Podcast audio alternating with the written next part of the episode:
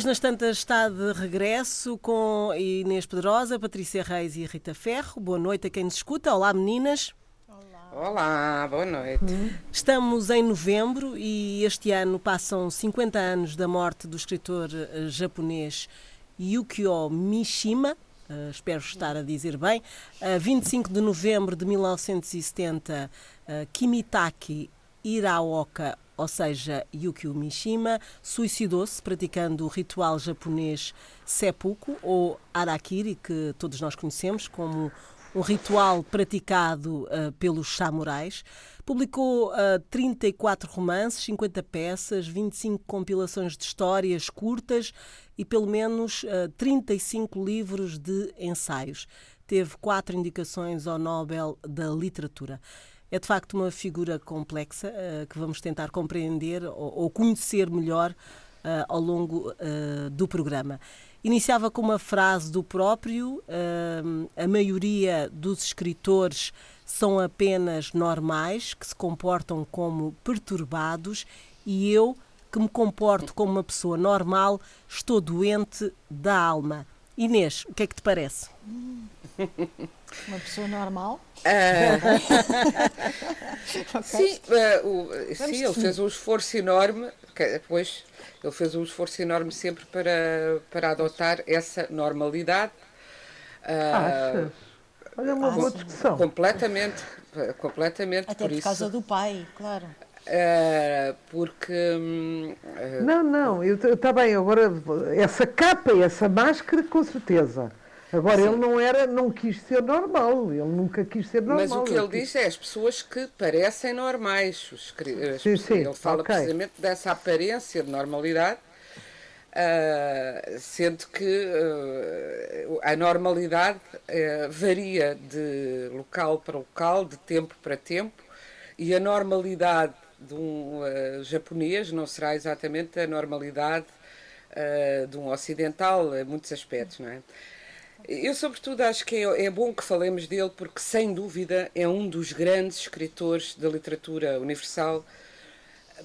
E a história dele, de que vamos falar, pode muitas vezes. A história que é interessantíssima e estranha pode uh, afastar-nos de, de, da literatura dele. Assim, se começarmos a contar uh, que é a história de um homem, de um nacionalista, tradicionalista e que acaba por uh, cometer Arakiri, aliás, seppuku, uma, um, uma, um suicídio ritual dos samurais, gritando uh, pelo imperador e, e pela, pela, pela, restauração das tradições japonesas, pode, isto, isto pode assim. afastar um leitor contemporâneo. No entanto, Uh, eu tenho tido, uh, tenho visto com tristeza uh, apagar-se das livrarias a obra de Mishima, de, enfim, recentemente foi publicado um livro, mas um livro menor dele, porque ele tem, ele tem grandes obras literárias e depois tem livros mais leves, que, que era um bocadinho o sustento alimentar dele, não que ele não vivesse bem dos livros sérios, porque ele teve um grande êxito uh, logo quando começou a sua carreira. Uh, o primeiro livro que ele publicou, Confissões de uma Máscara, que é uma, um romance muito autobiográfico sobre um jovem homossexual uh, que vive portanto, escondida, que vive ocultamente essa homossexualidade e que se confronta com o que a sociedade espera dele e aquilo que ele sonha. E esse livro, que lhe deu logo um sucesso internacional e que foi traduzido para, para muitas eh, línguas, deu-lhe uh, celebridade e dinheiro, mas ele vivia de escrever romances muitas vezes em folhetim, uh, coisa que permaneceu só dizer que ele tinha Japão. 24 anos quando publicou As Confissões de uma Máscara, portanto era Exato, muito novinho. muito novo. Uh, mas tinha já uma vida, ele teve uma vida dura na infância, porque ele viveu como avó, foi arrastado com meses da, do colo da mãe para a casa da avó. Uma avó uh, aristocrata? Uma avó, sim, de origens aristocratas e que o quis uh, junto dela, mas o proibia de sair, de apanhar sol, de conviver, e ele vivia no quarto da avó doente, sem poder fazer barulho, e tendo se centrar nas necessidades dessa avó doente, culta, que lhe dava livros, e portanto daí também ele deve, no fundo, a essa infância paixão pela, pela literatura e pelas palavras. Ele tem uma frase, alguns, que diz Uh, normalmente as pessoas apercebem-se, qualquer coisa como isto, as pessoas apercebem-se do corpo antes das palavras e para mim as palavras vieram antes do corpo. Embora depois a sua obra seja muito física e é isso, é uma obra uh, em que as palavras parecem luz, sangue, água, de uma, de uma grande clareza, de uma grande nitidez, de uma grande luminosidade e de uma grande violência. E o seu tema foi sempre a, a, a ligação entre o erotismo, a violência, uh, pela, pela, violência que ele sentia dentro dele mesmo de viver uma sexualidade proibida, não é? E a ligação entre a morte e a paixão física, o desejo, o erotismo. Por alguma razão era um grande fã de Bataille, de Jorge Bataille, por exemplo.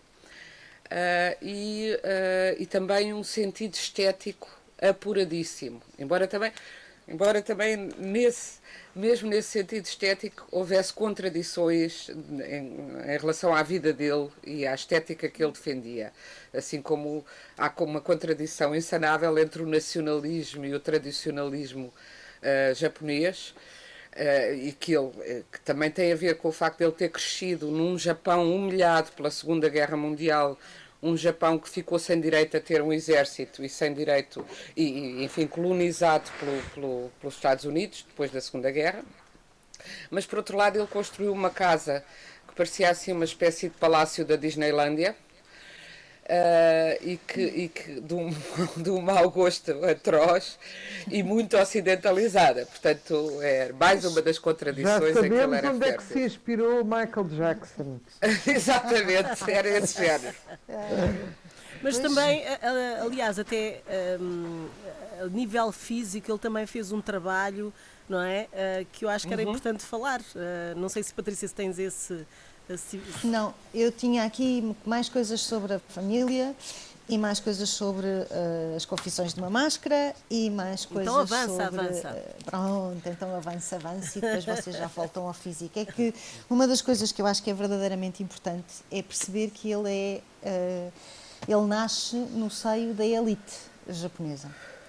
E, e, é tradicionalista, é verdade, e, mas é ao mesmo, há, ao mesmo tempo, nesse conservadorismo que lhe incutem desde pequeno, uma certa poesia, que é uma poesia que, uh, que eu acho que ele tem, nessa lucidez e nessa luminosidade, como dizia a Inês, com que escreve, e, e aparece-lhe muito cedo, mas é completamente reprimido pelos pais, porque ele volta para casa dos pais ainda na adolescência, uh, é, é, e vai para um colégio uh, de elite, e já aí começa os seus, os seus pequenos contos, começa a escrever as suas pequenas histórias. Uh, e, e, ele arranja um pseudónimo para o pai não descobrir que ele escreve. Portanto, é reprimido e tem medo do pai, e vai ter medo do pai durante muito tempo ao longo da sua vida, porque ele, ele, ele leva muito tempo para conseguir dizer ao pai que vai uh, apostar numa carreira literária e que vai deixar um emprego uh, num, num, ministério qualquer. Ele fez direito, o pai o obrigou a fazer direito e, na Universidade de Tóquio. E ele leva muito tempo até conseguir dizer ao pai que tem que aceitar que a sua carreira literária existe, que não vai envergonhar o nome da família utilizando o nome da família, que tem um pseudónimo, mas que é isto que ele quer fazer. Pronto. Como o pai, uh, um bocadinho como a avó, é disciplinador, rígido, uh, tradicionalista, conservador, uh, enfim, imagino que possa ter tido grandes, grandes batalhas ao ser confrontado com a homossexualidade do filho. E eu acho que As Confissões de uma Máscara, que é o livro que lhe dá todo o seu êxito internacional, como bem disse a Inês, e que é escrito muito cedo, ele tinha 24 anos, um, é eu entendo hoje como uma afronta ao pai. É dizer-lhe aos 24 anos: tens que me deixar fazer isto, tens que me largar. Eu, uh, porque isto é quem eu sou e eu não vou deixar de fazer isto. E, portanto, há um lado, há um lado constante de, de, de confronto, de violência. A Inês falou em violência, talvez, sim, há um lado violento, mas é um, há um lado de confronto, de, não é provocar, não é exibicionismo, não é nada disso. É, é tomar uh, o seu lugar no mundo, é reivindicar para si um lugar no mundo acho eu. Se eu disse algum disparate, Rita, o que é que acrescentas? Perdoem, qualquer perdoem, coisinha, nunca disse disparates, coisa. meu amor, não, graças então a Deus. Não, digo, então não, não, não disse. E quando disse é, ah, é quando, é, quando é hora do disparate. Rita, desculpa, só dizer uma coisa, que é, um, ele, ele é recrutado para a Segunda Guerra Mundial, para o exército japonês, por, uma, por ser uma pessoa de, de, de, saúde débil, acaba por ficar num daqueles lugares de não é de, não é de secretária, vá, vamos chamar assim. Uh, e isto foi muito traumatizante para ele.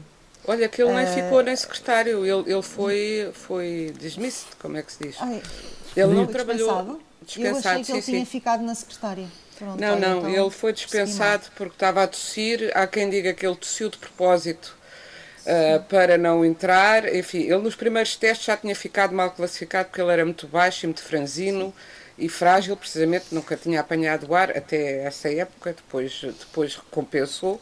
Podemos depois falar disso Sim, mais até tarde. porque é engraçado que ele, Mas... ele não tem nenhuma aversão à guerra, nem, nem tem nenhuma aversão ao combate. Antes é? pelo, contrário. Antes pelo contrário. Antes pelo, pelo contrário. contrário não é? Só que, mas na altura ele terá dançado de felicidade e o pai também quando ele ficou uh, livre da tropa. Porque se ele tivesse entrado, tinha ido para as Filipinas para uma batalha onde, onde morreram quase todos. Bem, isso okay. só, soube, só soube depois, não é? Mas, mas, mas depois ficou sempre uh, com um sentimento de culpa e traumatizado por não ter uh, sido esse herói. É ele, ele adorava o, o heroísmo e uh, o combate pela pátria e, coragem, e tudo isso. E a, coragem. A de coragem, sim. E, portanto, mas na altura ele foi dado como pré-tuberculoso, embora depois não tivesse sido nada tuberculoso, e há quem diga, os biógrafos, alguns dizem que foi de propósito, outros não, que ele estava mesmo com uma constipação e que ficou eh, triste por não ser uh, admitido.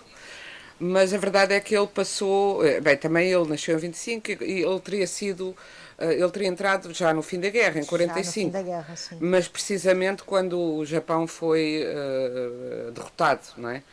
E logo depois dele não ter sido, uh, dele não ter entrado na tropa, o Japão foi derrotado.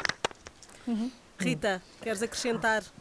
Ah, eu não quero acrescentar, eu quero fazer toda uma conferência sobre o Mishima. Então vá. E ah, então olha, vou-me vou vou encostar aqui. Vou ser rápida. Mas isto oh. começa por uma piada que uma vez disse à, à, à Inês sobre hum. o Mishima, aqui eh, já neste programa, e eu disse com ar de, uh, envergonhado e penitente. Inês, eu nunca li o Mishima, mas tenho medo que tu deixes de ser minha amiga.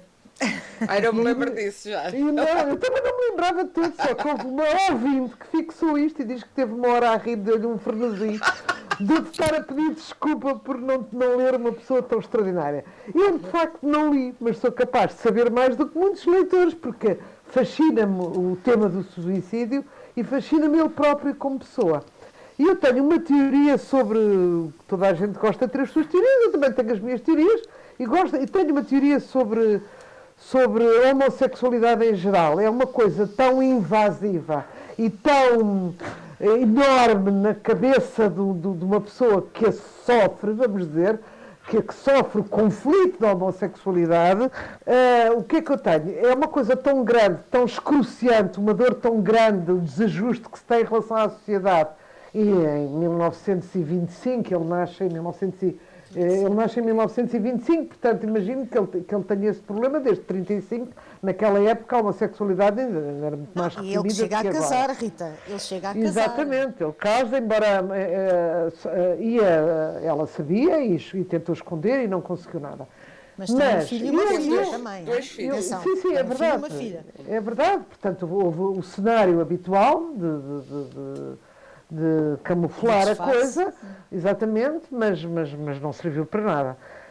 Um, mas o que eu queria dizer é que ele uh, eh, eu, eu, eu, eu gosto de fantasiar que os homossexuais, justamente por haver a confusão entre o maricas, que é fraco e que não é viril, confunde-se imenso isto, que é uma estupidez, porque há homossexuais fazem alterofilismo e têm mais forças que o Hércules, não é? E, mas tem-se sempre a ideia de que um homossexual uh, vê-se que é bicha, que é uma imitação das mulheres mais burras, não é? E que, e, e, e que são fraquinhos, cobardes, não sei o quê. Portanto, todo, é eu, eu penso, deixem-me falar até ao fim. Uhum. Eu, eu gosto, de, eu acho que em todos eles deve viver silenciosa a fantasia de dizer ok, eu sou homossexual, gosto de homens, mas eu sou tão guerreiro, tão forte, tão viril, como qualquer hetero. Há com certeza isto, porque uh, já há o problema de ser homossexual e ser diferente, digamos assim. Ainda ser confundido com cobardia e com. Entenda o que eu estou a dizer, no sentido de mariquinhas, ainda é pior. Portanto, eu acho perfeitamente verosímil que ele tenha sempre fantasiado a história do guerreiro.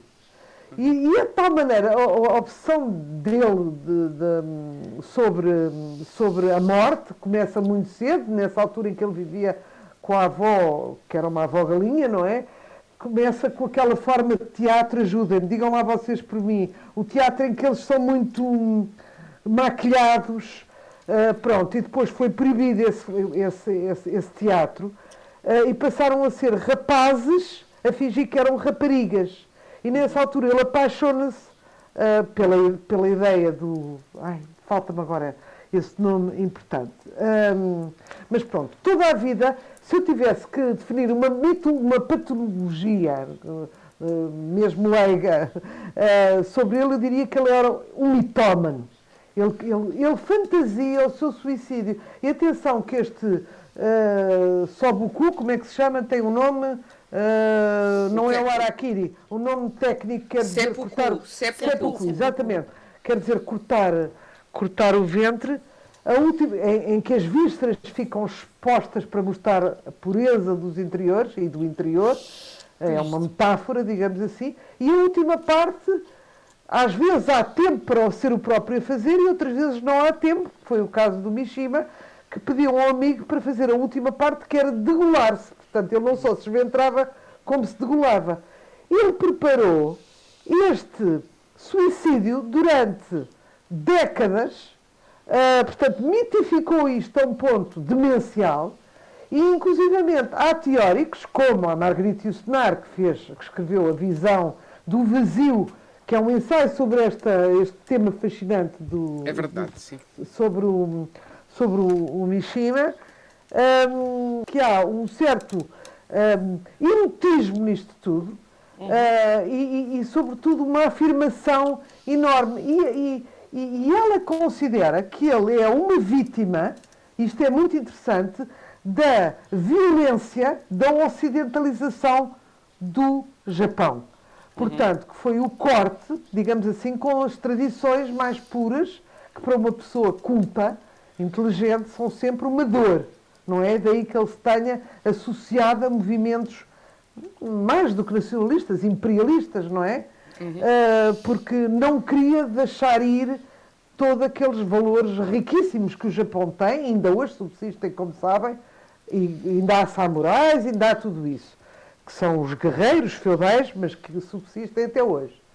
Uh, portanto, acho que ele é um mitómano e ele, uh, não sei se ele teria uh, e vejam, corrijam-me se estou enganada, uma infelicidade uh, que justificasse este suicídio. Mas tinha com certeza uma, uma mitificação de tal maneira em relação a este suicídio, como um supremo arte cultural, a, a, a, ato cultural do Japão, ou seja, pela honra, pelos valores, por tudo isso, que ele quer mesmo esse fim para ele. Ele escolhe esse fim em vida e em saúde. Uhum. Tanto que ele, na, na manhã da morte dele, diz: Eu sei que viver é difícil, a frase é mais ou menos esta, uh, estou a citar de memória, eu sei que viver é difícil, mas eu por mim viveria para sempre. Por mim viveria uhum. para sempre. Há uhum. imensa uhum. gente a, a escalpelizar e a, a discutir esta frase, porque, na verdade, por ele até vivia, mas era importante um, um gesto simbólico, patriota e rasgado para, para que alguém se sacrificasse pela nação, digamos assim. Eu, eu acho que, claro, isso existe. Mas quando tu estavas a dizer, não sei se ele teria razões para. Quer dizer, a cabeça de cada um é, é, é um, um feixe, um feixe de razões, não é?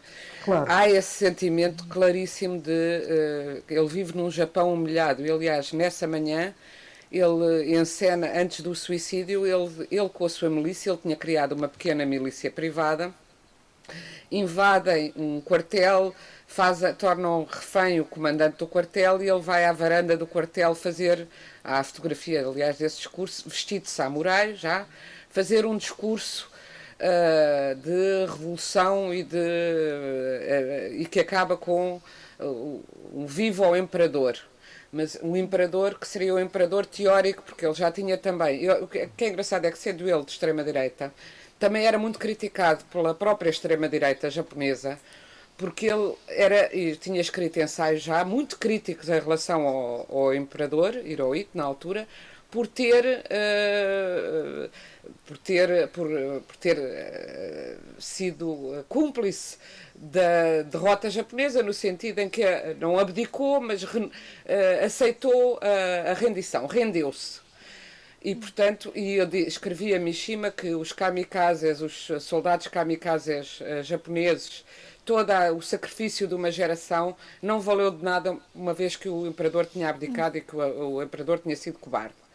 Portanto, ele, uh, ele uh, cria um império, um imperador uh, que não, não se tivesse rendido, não é? E era criticado pela extrema-direita por, por, por ser muito crítico do imperador que existia, não é? mas também há outras coisas que se foram passando na vida dele, nomeadamente já, já aqui vocês lembraram, eh, o pai, a Patrícia estava a falar do pai, do peso que o pai teve.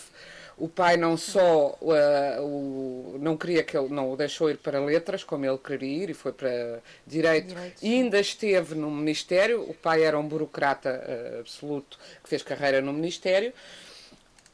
E depois deixou-o ser escritor, porque ele tornou-se logo muito famoso aos 24 anos com esse primeiro livro mas uh, antes disso, ele quando lhe apanhava-lhe manuscritos, rasgava-os e tentou uhum.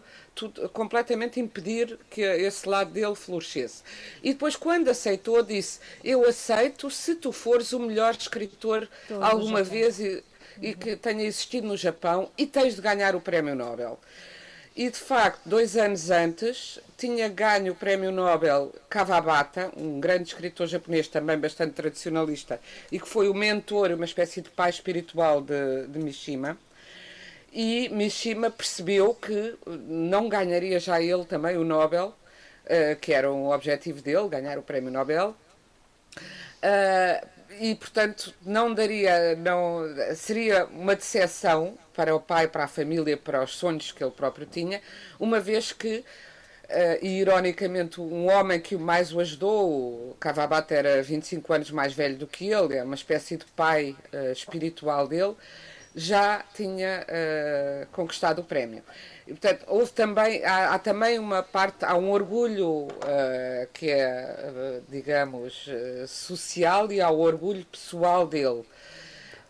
e há o culto que ele tinha até o culto à mitomania, como dizia bem a Rita, pela juventude, uhum. pela, pela, pela, pela, eh, pela pureza também da juventude e, uh, e se calhar acentuada por ele ter crescido precisamente uh, à beira da cama da velhice e da doença, e portanto ele tinha horror da velhice e da doença, e quando ele diz que quer viver eternamente, ele sempre celebrou a morte em plena juventude e sempre achou que isso era a glória absoluta, e talvez ele tenha também pensado que a forma de viver eternamente, já que uh, nem sequer estava eternizado na lista uh, dos nobres, mais nobres da literatura, seria essa também. Portanto, há um conjunto de razões. Um, Eu devo dizer, eu, te, eu tive contato com Mishima muito cedo, uh, porque comecei por traduzir, estranhamente, um livro de Mishima. Boa! Uh, é verdade. estreia. É uma estreia, foi a, a, minha primeira tradução e ainda há pouco, há pouco tempo me escreveu um, um, enfim, um académico, um jovem académico que estava a fazer a sua tese sobre Mishima e escreveu-me a perguntar se eu sabia japonês porque tinha visto que eu tinha traduzido Mishima. Eu disse não, eu hoje não o faria, não aceitaria fazê-lo porque hoje em dia, e bem, uh, não se aceita como se aceitava há 30 anos e antes disso as traduções eh, por interposta língua. Em Portugal nós sabemos que agora temos, por exemplo, as traduções dos russos, todas dos grandes russos no original, mas até aos anos 60, 70 e 80 ainda traduzia-se muito, tudo o que não eram línguas mais uh, habituais traduzia-se através do inglês ou do francês, das traduções inglesa e francesas. E assim aconteceu que o Francisco Val, da Relógio d'Água, na altura a editora estava ainda muito no seu princípio, me pediu-se para traduzir, uh, me desafiou, melhor dito. Se eu gostaria de traduzir, eu tinha lido uh, uma ou duas coisas de Mishima que na altura tinha muito, muito sucesso, em Portugal também, e me desafiou a traduzir um, um marinheiro? Um romance, não, traduziu. Depois do Banquete, que é um romance político, uh, publicado em 1960 pelo Yukio Mishima, é, há uma fase dele, eh, é nessa fase, é nos anos 60 que ele começa, aliás, a ter um espírito mais político. E este é um romance eh, sobre. É, é muito curioso porque liga a vida doméstica e a vida política. É uma mulher que é dona de um, de um restaurante que faz catering para políticos e que se apaixona por um embaixador Uh, semi-reformado, um político, e depois casa com ele. Também já uma mulher já de meia idade. E, e, mas, mas e depois é uh, os problemas da vida conjugal e os problemas da vida política, e o que é certo, esse livro deu muitos problemas ao próprio Mishima, porque teve um processo por difamação de um político que se reconheceu na, no político que, que é central no romance e que é um político corrupto e, portanto, acusou-o de difamação e, uh, e essa acusação uh, foi bem sucedida. Uh, Mishima foi condenado por difamação, por invasão da vida privada desse político por causa de, de um romance, que é extraordinário. Foi condenado em 64, que o romance deu muito brado por causa disso. Eu traduzi-o a partir do francês e do inglês, cotejando as edições francesas e inglesas, Olha, está e... oh, desculpa lá, interromper o teu brilhante raciocínio. É, cotejar é uma palavra muito erudita, porque nem todas as pessoas sabem o que é que quer dizer cotejar, com C. Queres explicar, Inês? É que eu acho interessante dizer às pessoas. Comparando, cotejando. Não é, é bem tendo... comparando, é comparando à linha, não é? À linha, exato. Portanto, tendo cotejar, as duas edições. Com C. Com C, exatamente. Tendo as duas edições na mão uh, para, para tentar ser o mais possível uh, fiel ao original, uh, que nunca, que obviamente não, não, não conseguiria chegar lá. Como eu digo, hoje acho, hoje acho que deve ser uma pessoa de, que conheça a língua a fazer uh, as traduções, mas na época muita gente fazia, enfim, há traduções de, de, de clássicos russos feitas por José Saramago e, aliás, eh, belíssimas de ler, do francês e de outros e muitos outros escritores. Não, não digo isto para me desculpar, mas era costume na época e eu era muito jovem e aceitei esse desafio e de resto devo dizer que aprendi imenso, como se aprende sempre imenso, a traduzir. E, e, e quando é traduzir um autor de um universo completamente diferente uh, do nosso, uh, de um universo mental e de um universo estilístico também, uh, porque embora o Mishima, Mishima é, é, é, fascinante por isso, o seu mundo é completamente nipónico, e os livros, uh, o universo é completamente nipónico, mas ele foi muito influenciado pelos franceses e pelos alemães, que leu muitíssimo. E, portanto, uh, é claro, também, também teve influências da cultura e da literatura japonesa, mas sendo um defensor da pureza da cultura uh, do Japão, foi sempre muito, ele próprio, muito influenciado pela literatura europeia e, em particular, uh, destes, duas, destes dois países, da Alemanha, Thomas Mann, por exemplo, ou Rilke, e de, de França, dos clássicos franceses.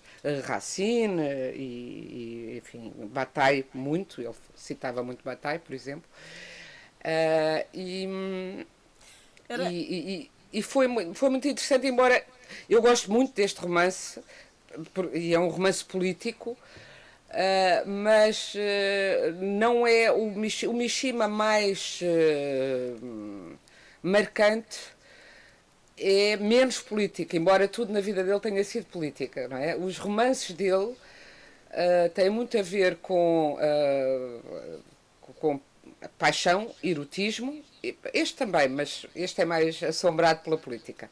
Paixão, erotismo, interdição, e a ligação entre o desejo e a, a, o desejo e a frustração e a consumação do desejo, o erotismo e a morte.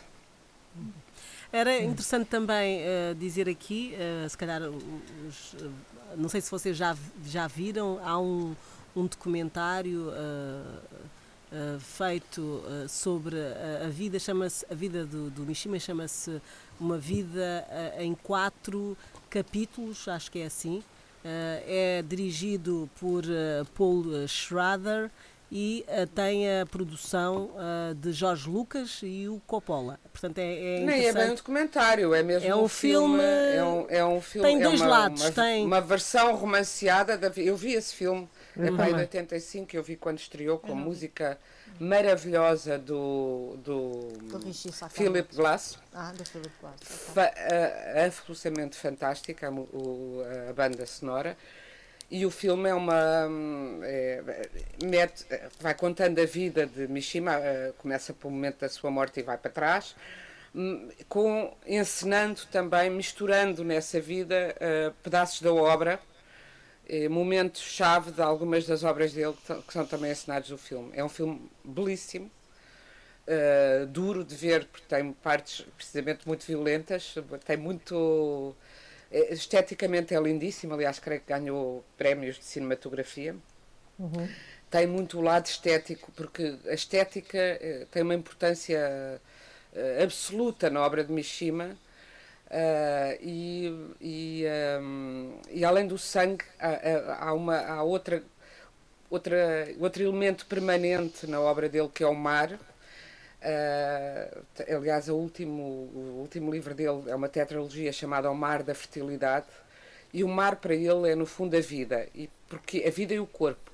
Porque ele sendo, tendo sido sempre esse rapazinho do casulo que vivia sem corpo, depois desse grande êxito, viajou, fez um, uma volta, uma espécie de volta ao mundo e foi à Grécia. E a, a visão da Grécia, do mar, do sol, ele ficou apaixonado pelo sol e pelo mar desde essa visita. Veio dessa visita, mudou completamente de hábitos, começou a dedicar uh, uma, um, um, esforço diário e uma, uma, uma intensidade diária ao trabalho do corpo fez boxe, fez várias artes marciais e tinha duas horas por dia dedicadas ao corpo, ao corpo que se tornou musculado, que se tornou um corpo diferente do que era uh, na sua uh, infância e adolescência.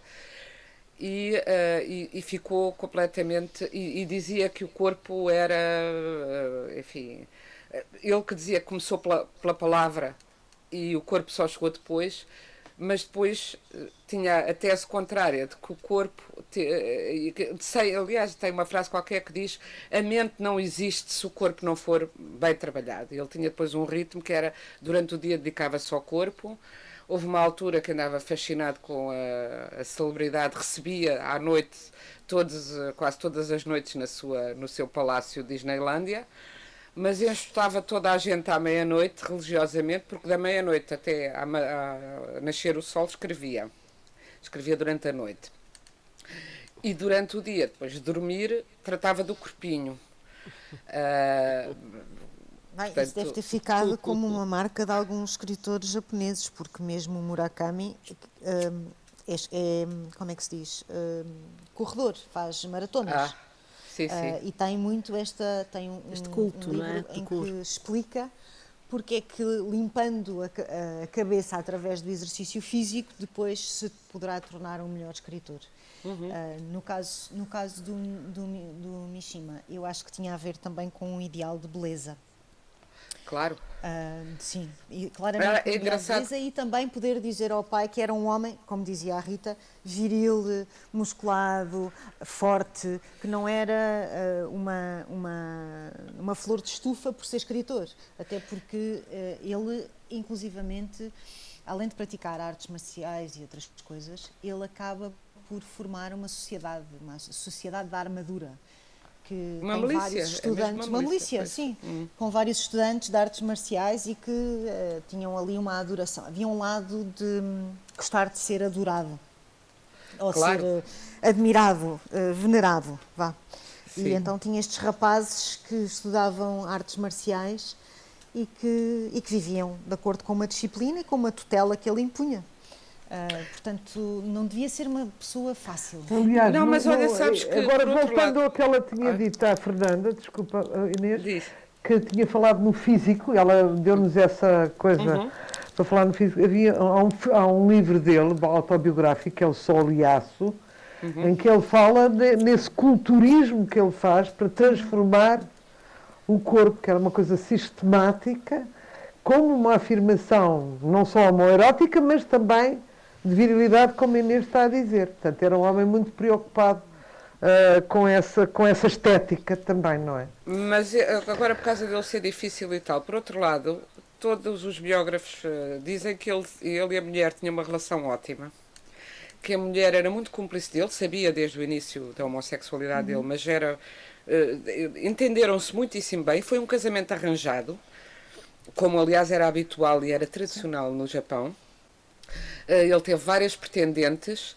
Uh, e foi selecionando por características como, por exemplo, uma das coisas é não podia ser mais alta do que ele, sendo que ele era baixo, que era outro complexo que ele tinha. Uh, e, não, e, e, embora ele gostasse uh, da celebridade, outra coisa que ele pediu foi que não fosse uma fã, não fosse uma leitora entusiasmada, uma groupie. Ele não queria uma groupie. Não queria uma mulher que, se calhar dir-se-á, porque não queria uma intelectual com quem debater, mas a verdade é que se deu muito bem com a mulher com quem casou. Uh, e, uh, e com os filhos, e que, portanto, tinha também esse lado da vida familiar. Uh, tradicional, para todos os efeitos. Tradicional, mas uhum. que dizem até que a mulher dizia que ele era um homem muito mais cúmplice e companheiro do que era habitual nos maridos japoneses da época. Era uma, uma relação muito mais igualitária e, de, e, de, e mais paritária do que, do que era habitual na, no Japão dessa época. Há, há mulheres muito generosas. é que é mesmo, quer dizer, havia de ser comigo, havia de ser comigo. Uh, já a mulher do Oscar Wilde também era-se de devoção até ao fim, foi preciso ele ser preso para, para abdicar dele, não é? Quer dizer, e no entanto eram não só homens como meninos constantemente, não é? Uh, pronto, há mulheres que se prestam a isto e eu acho sempre tristíssimo. É uma coisa que devia ser debatida e que as pessoas deviam fazer tese. Que é essa passagem por, por essa página hipócrita que muitos dos gays têm, não é? Uh, Sim, mas, é, mas é assim mais fácil. Mulher, Está bem, mas é sempre à conta, à conta do Hoje, sacrifício, da renúncia do, do ser humano. Olha, eu já escrevi até um romance à volta disso, que foi Nas Tuas Mãos, de uma mulher casa com um homem que descobre que é gay. Mas depois ela acaba por achar que uh, tem uma relação mais. Uh, uh, lá está, igualitária porque não é um homem que. porque ele não a proíbe de fazer o que ela quiser fazer, ah. de sair, de andar, de eventualmente até ter amantes, não é? Não sei se é o caso, estou a dizer, estou a dizer naquilo que eu escrevi. E que e foi inspirado num caso real que eu fiquei justamente a matutar, como tu estavas a dizer, mas como é que se aceitam, mas que humilhação. E a verdade é que comecei a pensar naquele caso real e era assombrada em sonhos por uma mulher que dizia. Uh, tenta compreender-me e tenta entrar no meu tempo, na minha hora, uh, e perceber que uh, eu não fui essa desgraçada, a minha vida foi outra. E Ok. provavelmente num esquema de casamentos arranjados, onde depois elas eram a cozinheira e a, em geral, nos, nos casamentos, a cozinheira e a procriadora, e se calhar os, os homens que não eram homossexuais também as traíam na mesma com gueixas ou outra coisa, percebes? Eh, como aqui no Ocidente, e como é também tão patente em tanta literatura, eh, era, era, era normal que um homem casado continuasse a ter os seus casos e uma mulher não, não é? Um- estou a falar de homens eh, heterossexuais. Que ela, se calhar pelo contrário, para ela aquilo foram as cartas postas na mesa desde, desde o início, Tá bem, sendo que ele, ele Olha. oficialmente nunca se assumiu como homossexual e ela, depois dele morrer, ainda andou a contestar eh, biógrafos por, por causa disso, não é? Porque ela dizia, não, Estamos a falar marido agora não de quem? da mulher do Mishima. Ah, ok. Ah, porque ele, enfim, é, é claríssimo na obra dele, é claríssimo em tudo o que ele escreveu. E, e sabe-se que ele teve, até se diz que o rapaz a quem ele tinha pedido que o decapitasse nesse suicídio ritual seria o amante dele, ah, embora ele depois não tenha conseguido e tenha sido outro a fazer a, a parte final, essa parte da decapitação. Mas eh, eh, que, enfim, era um, era um sistema que ele nunca poderia assumir-se naquele, naquele esquema e para ele mesmo como homossexual era uma contradição, um paradoxo que ele, que ele vivia, com certeza mas eh, dentro desse, dessa hipocrisia geral Ai, que não é só do Japão o que eu estou a dizer é assim não era só do Japão Olha, eu até digo horror com este. Que horror. Que é tornar as mulheres eunucas, percebes? Com um sexo livre, mas eunucas. Para todos os efeitos, elas têm ali eu aquele nunca, eu homem. nunca não seria porque ela Eu teve dois filhos dele, estás a perceber Está bem, mas Portanto, olha. não sei se ele era bissexual até. Ok, Pois, ok. Ele está. tratava muito bem e gostava muito dela. Portanto, Era o que eu Está ia bem, olhar. Está bem. Bom, ah, Era olhar para um póster de um menino. Lembras-te do Lytton? Lembras-te do Lytton, daquele escri- escritor inglês do grupo Bloomsbury Street, da Virginia Woolf e não sei o quê, em que há um filme muito giro chamado Carrington, que é esse Lytton, sim. que é casado com uma, que é, eh, de- cujo papel é interpretado pela Emma Thompson, Sim, e sim. ela adora-o até ao fim, ele sempre com rapazes e rapaz- rapazinhos a entrarem, e ele escondido aqui e escondido acolá.